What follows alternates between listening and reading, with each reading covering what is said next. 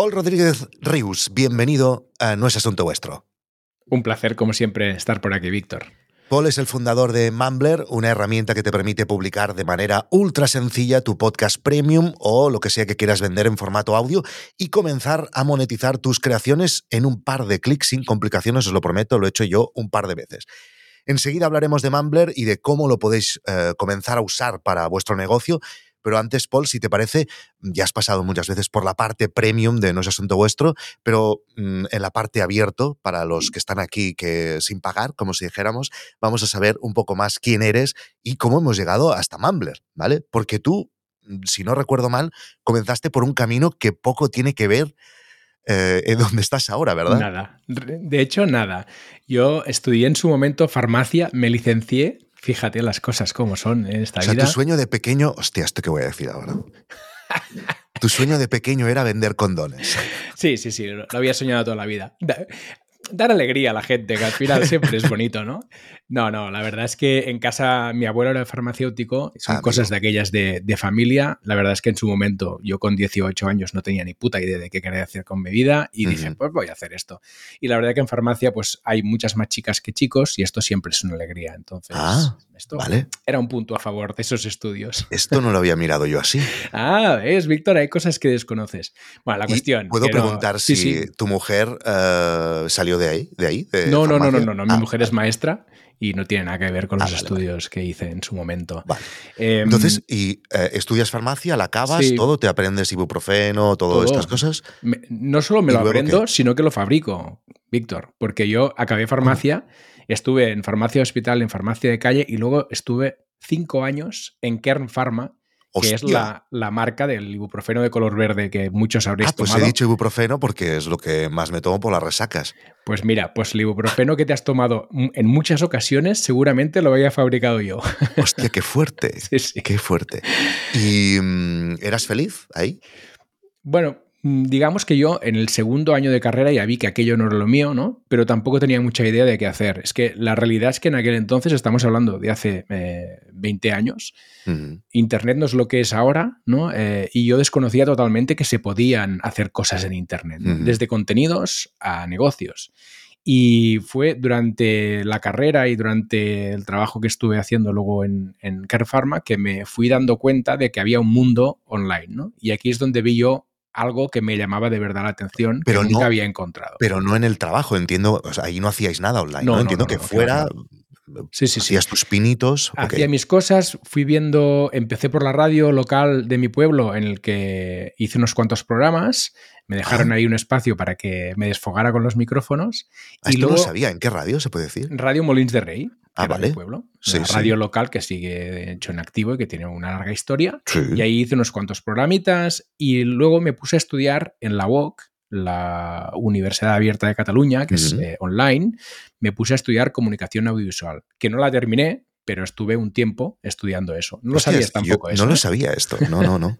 Lo de, los condones sí, pero esto no. Lo otro no. Pues sí, sí, sí. Estuve estudiando también comunicación audiovisual, que no la acabé porque ya vi que tampoco tenía ningún sentido acabarla.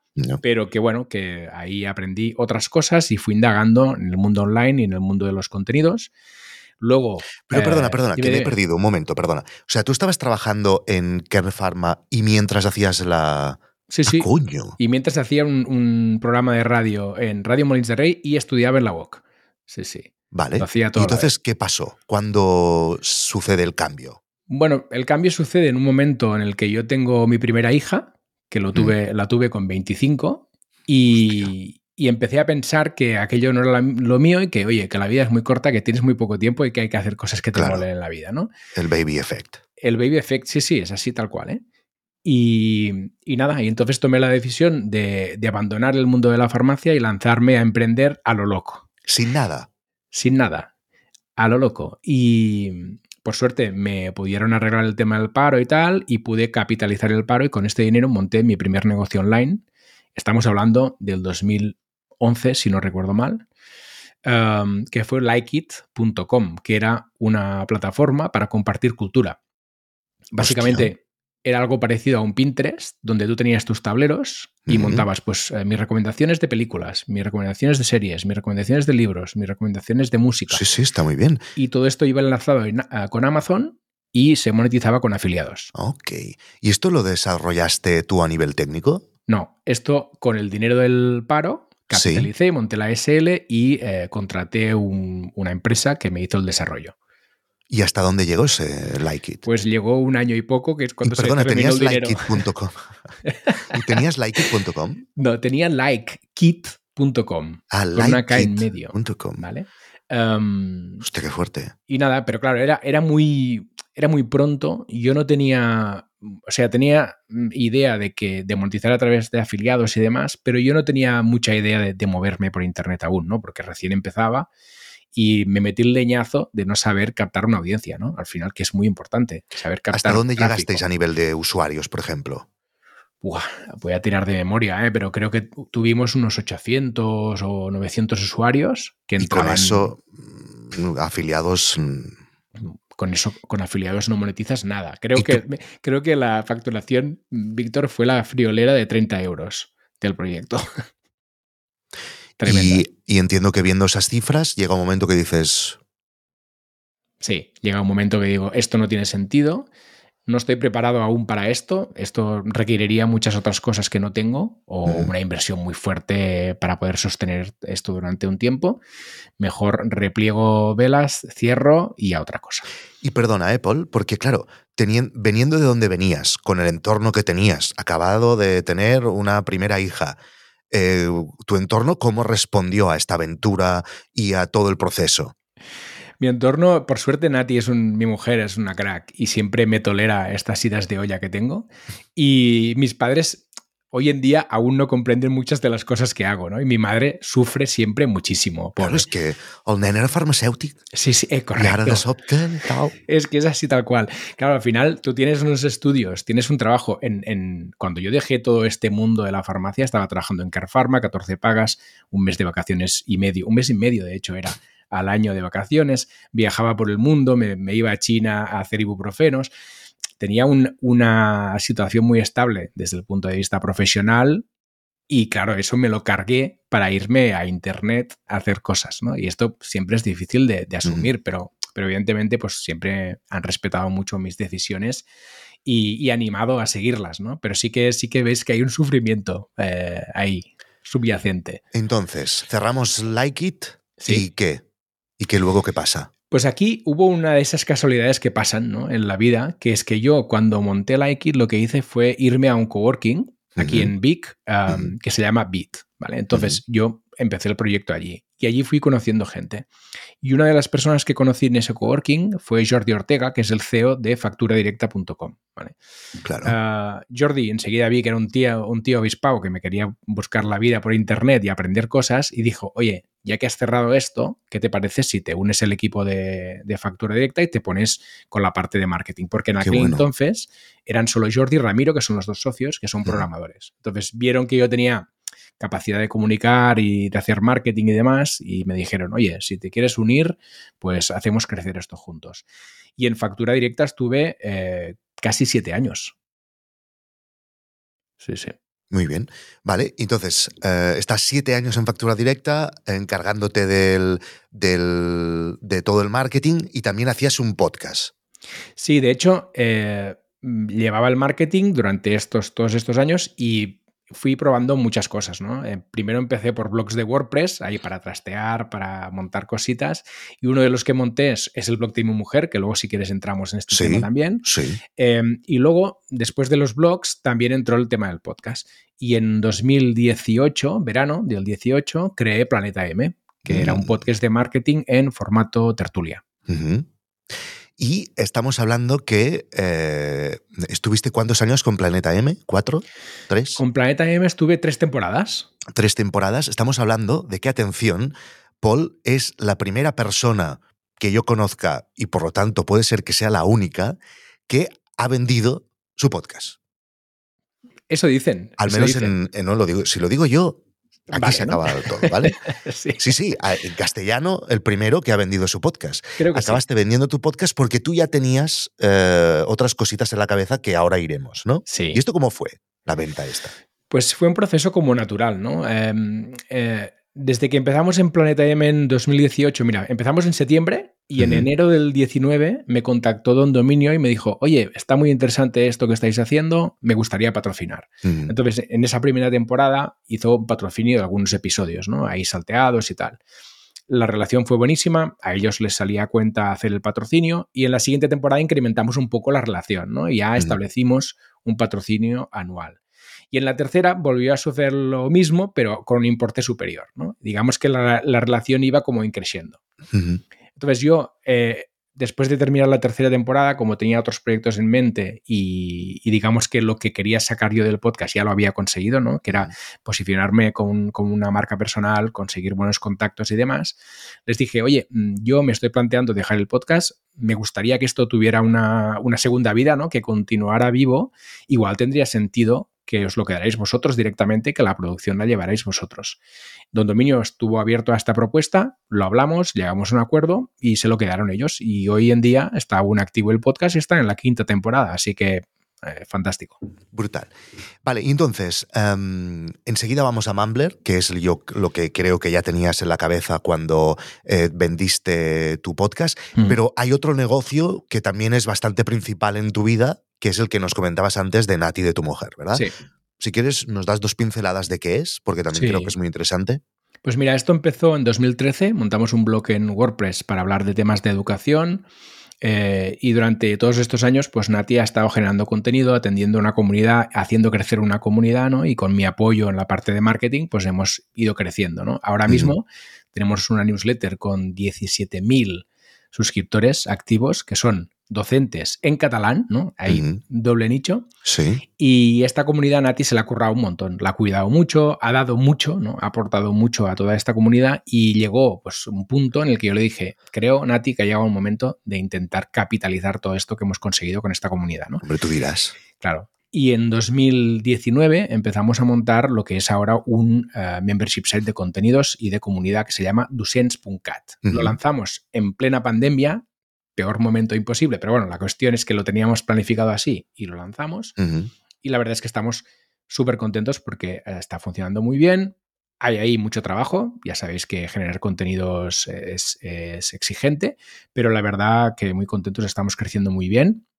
Y ahora mismo, solo para soltarte una cifra, estamos sobre los 800 suscriptores y 12.000 euros de MRR.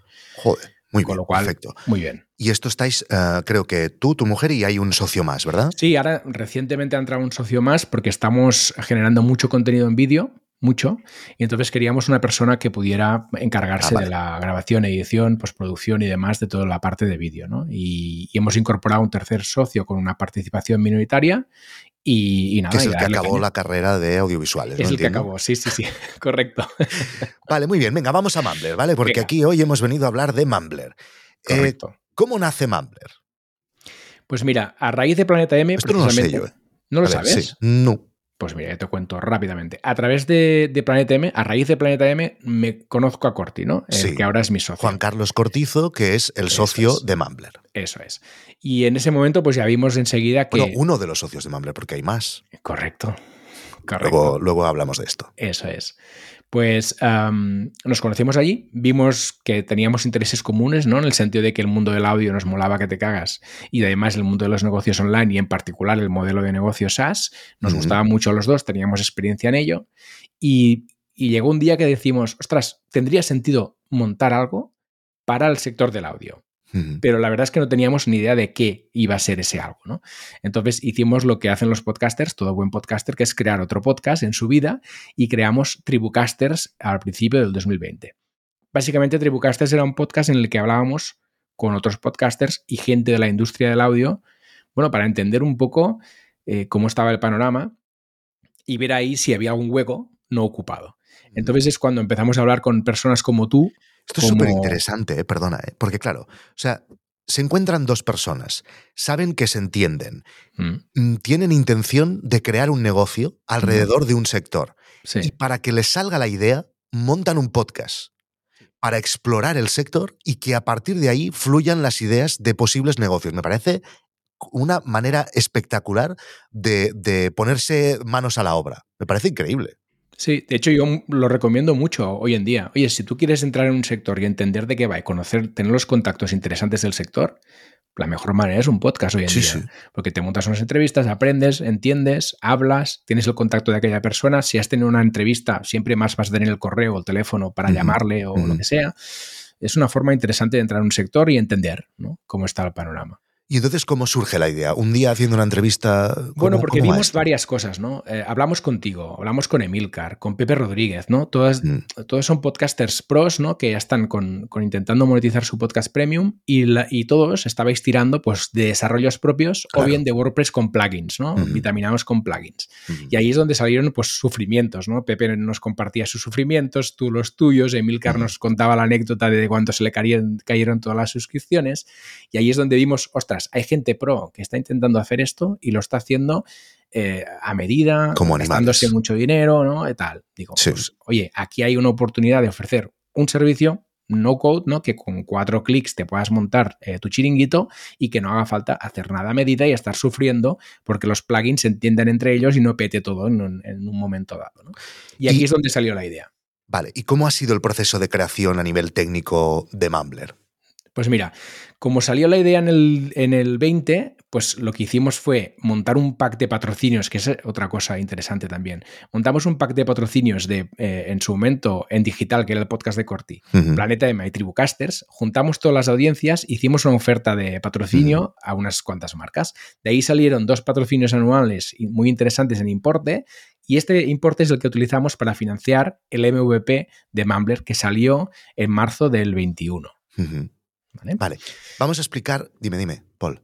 No, no, iba a decir, iba a añadir que el desarrollo lo tenemos externalizado en Nividata, que es una empresa que precisamente nos recomendaste tú, porque son quienes llevan también el desarrollo de, de Exacto, exacto. Vamos a explicar ahora, ya vamos a la herramienta, ¿vale? Porque aquí yo creo que lo que, evidentemente, tu vida y tus orígenes con los eh, ibuprofenos muy, muy mucho, interés, pero yo aquí mm, lo que me interesa es que la gente entienda bien qué hace Mumbler, ¿vale? Porque creo que puede ser muy interesante. A ver, la, audiencia premium de No es Asunto Vuestro, ya te digo, yo, que todos conocen Mumbler, además tú estás dentro, hemos hablado muchas veces, pero vamos a explicar qué hace exactamente ahora mismo Mumbler y si yo quiero o comenzar un podcast con una suscripción mensual o anual, o quiero vender una serie de audios o un audiolibro, etcétera, mm, ¿qué puedo hacer con Mumbler y cómo es el proceso?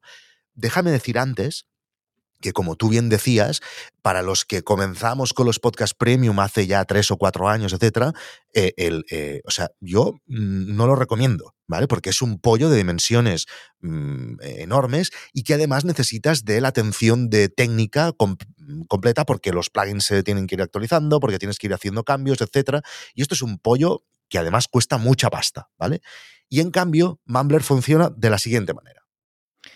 Mumbler básicamente es una herramienta no code para que puedas vender tus audios y los puedes vender en formato suscripción, es decir, un podcast que tú vas generando contenidos y cobras cada mes y aquí puedes cobrar mensualmente o anualmente o puedes vender audios de forma puntual. Nosotros le llamamos a eso audioseries para agrupar, pero viene a ser que puedes vender pues, un audiocurso, un audiolibro, una, unos cuantos episodios juntitos de un tema, una temporada entera de un podcast, una ficción, lo que tú quieras. ¿vale? Entonces, ¿Cómo puedes vender esto?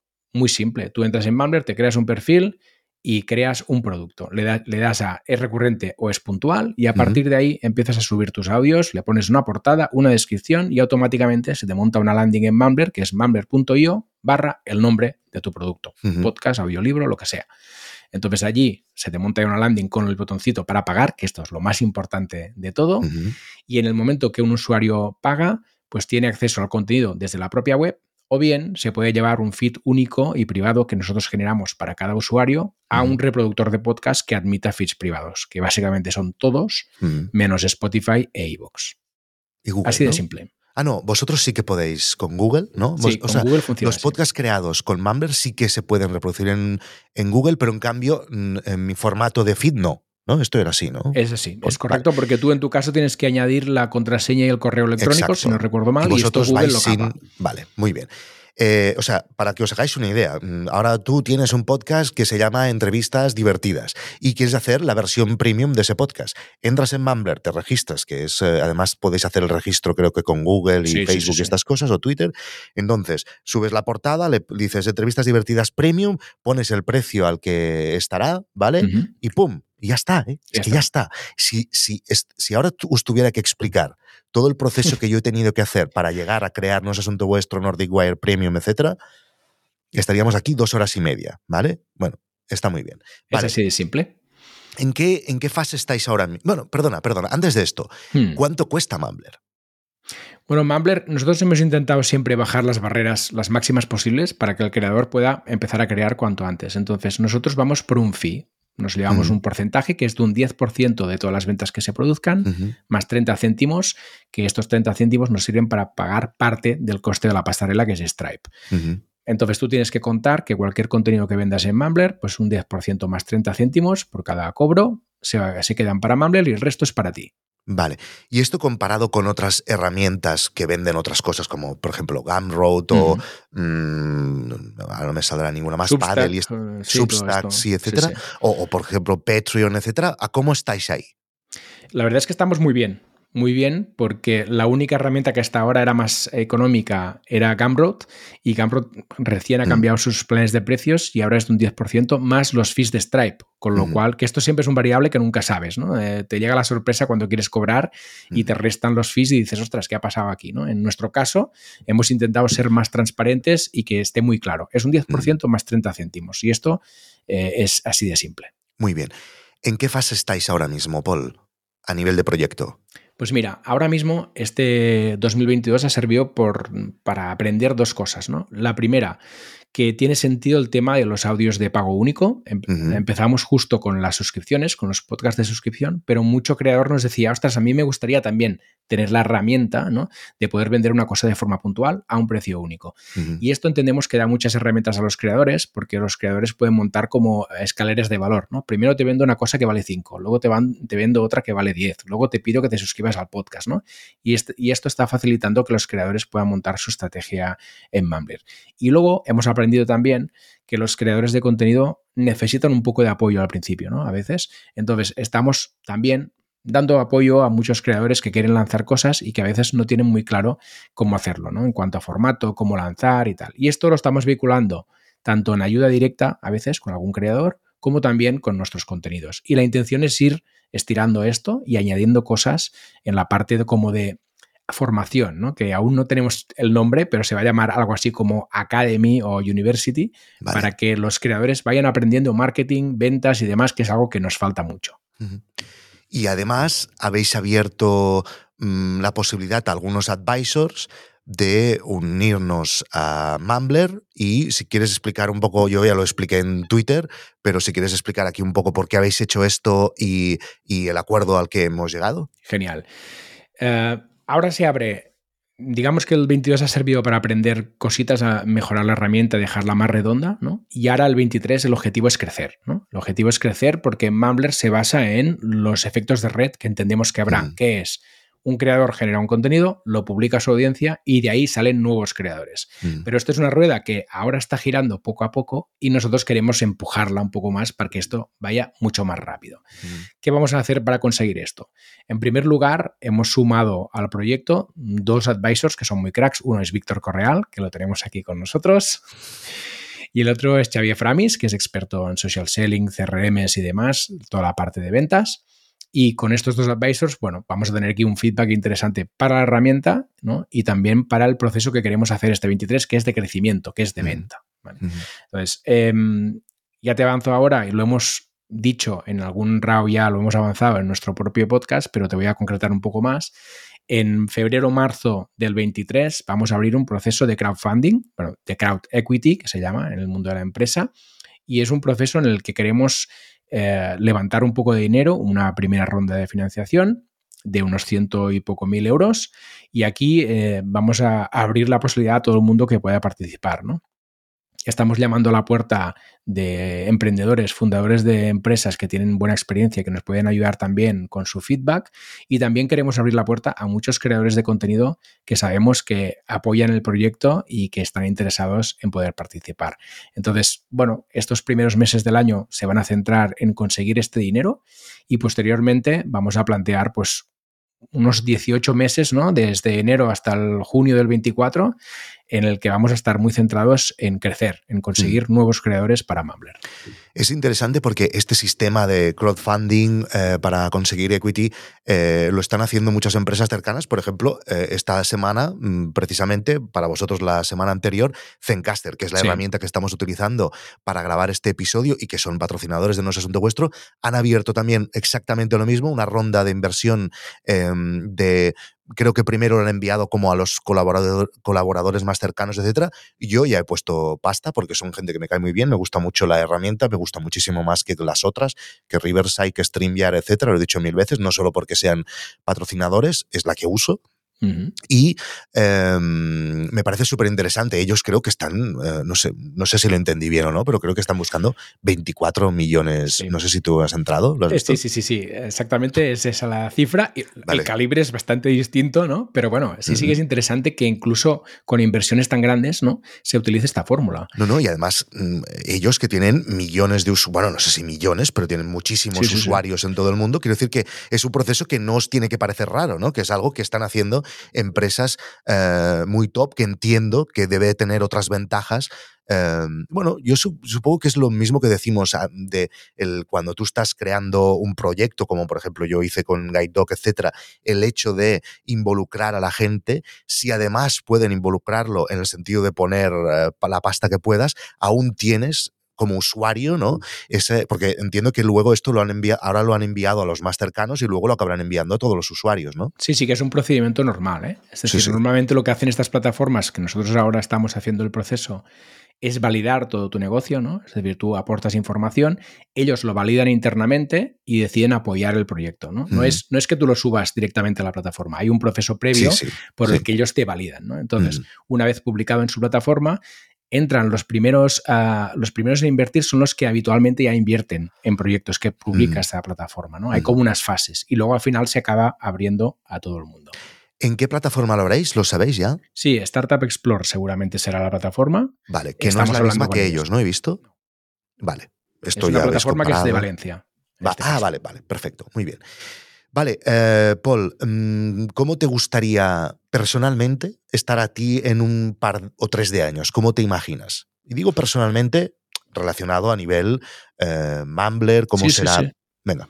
Sí, eh, yo, yo, ahora estoy en una fase de, mi vida profesional que tengo muchas ganas de, trabajar entre bambalinas, ¿no? De, ayudar a otros creadores a realmente conseguir sus objetivos y conseguir monetizar su creación de contenidos. Y creo que es el objetivo que, debemos perseguir en Mumbler, ¿no? De dar herramientas a los creadores para que moneticen. Mi ideal, ¿cómo sería dentro de dos, años? Pues tener Mumbler estabilizado como negocio, ¿no? Que esté facturando el dinero suficiente como para poder desarrollar más herramientas y apoyar más profundamente a los creadores. Y esta es un poco la visión que tenemos a corto, ¿no? En un par de años, validar que, la, que tiene sentido ese negocio y poder estar dando apoyo a los creadores. Muy bien. Vale, chicos eh, y chicas, os recomiendo a todos que, aunque aún no tengáis la idea de qué audio podríais vender, yo os recomiendo que vayáis a mumbler.io, ¿vale? Y que probéis de crear un podcast probéis, ¿no? De crear, veréis lo sencillo que es y cuando veáis lo sencillo que es esa herramienta, porque realmente desde que creas el podcast hasta que lo puedes cobrar, a lo mejor hay cuatro clics o tres clics, ¿vale? y, dos son de subir la foto, o sea que es muy fácil. Entonces, probáis cómo va la herramienta y a partir de ahí comenzáis a darle vueltas a ver qué podríais vender, ¿vale? Yo, eh, ¿alguna recomendación más, Paul? No, no, simplemente que prueben, ¿no? Porque al final es lo que decíamos antes. Sí que lo que hemos intentado es que la herramienta sea súper simple, que no tengas que preocuparte para nada. Incluso las partes más tediosas, ¿no? Como puede ser generar facturas para tus clientes, eh, generar los feeds, toda esta parte nos ocupamos nosotros y tú te despreocupas. O sea, queremos que estés, como creador de contenidos, que estés focalizado en crear el contenido, que al final es lo que sabemos que disfrutas, y a partir de ahí todos los marrones, ¿no? De generar los mm. feeds, cobrar, generar las facturas. Esto nos los comemos nosotros, que por eso nos llevamos esta parte de porcentaje, ¿no? Entonces, que todo el mundo se sienta libre de entrar, probar, testear, trastear por allí y veréis que es súper simple y súper agradable poder publicar contenidos. Pues muchas gracias, Paul. Un placer. Por cierto, eh, no sé si lo sabes, pero la semana que viene hablaré con tu socio. Que ah, genial. Con Corti yo creo que nunca he hablado con él eh, en, así, en, o sea, en una entrevista, como si dijéramos, y tengo muchas ganas de que nos explique. También hablaremos un poquito de Mumbler, pero quiero que me hable de su recorrido tiene que tiene cosas para, para, contar, ¿eh? Tiene sobre cosas todo la para parte contar. de DJ, que esta aún no la he acabado de. Cuando lo ve ahí en Madrid dándole, ¿sabes o no? Sí, sí, sí. sí ¿Sabes sí, qué sí. hace de DJ? Sí, sí, no? sí, sí. Ah, es un vale, crack, vale. ¿eh? Ojo, es un crack, ¿eh? Sí, sí, no, no, ya lo veremos, ya lo pondré en directo. Vale, chicos, y si queréis eh, tener más contenidos premium de, en, en noesasuntovuestro.com, tenéis que apuntaros a noesasuntovuestro.com, acceder a la comunidad de No es Asunto Vuestro, donde también está Paul, pues ya lo sabéis, noesasuntovuestro.com. Esto, si lo tengo escrito, lo digo mejor, porque he hecho un call to action de mierda absoluto. Venga, Paul, nos Venga, vemos. un chao, abrazo. chao, chao, Chao. chao.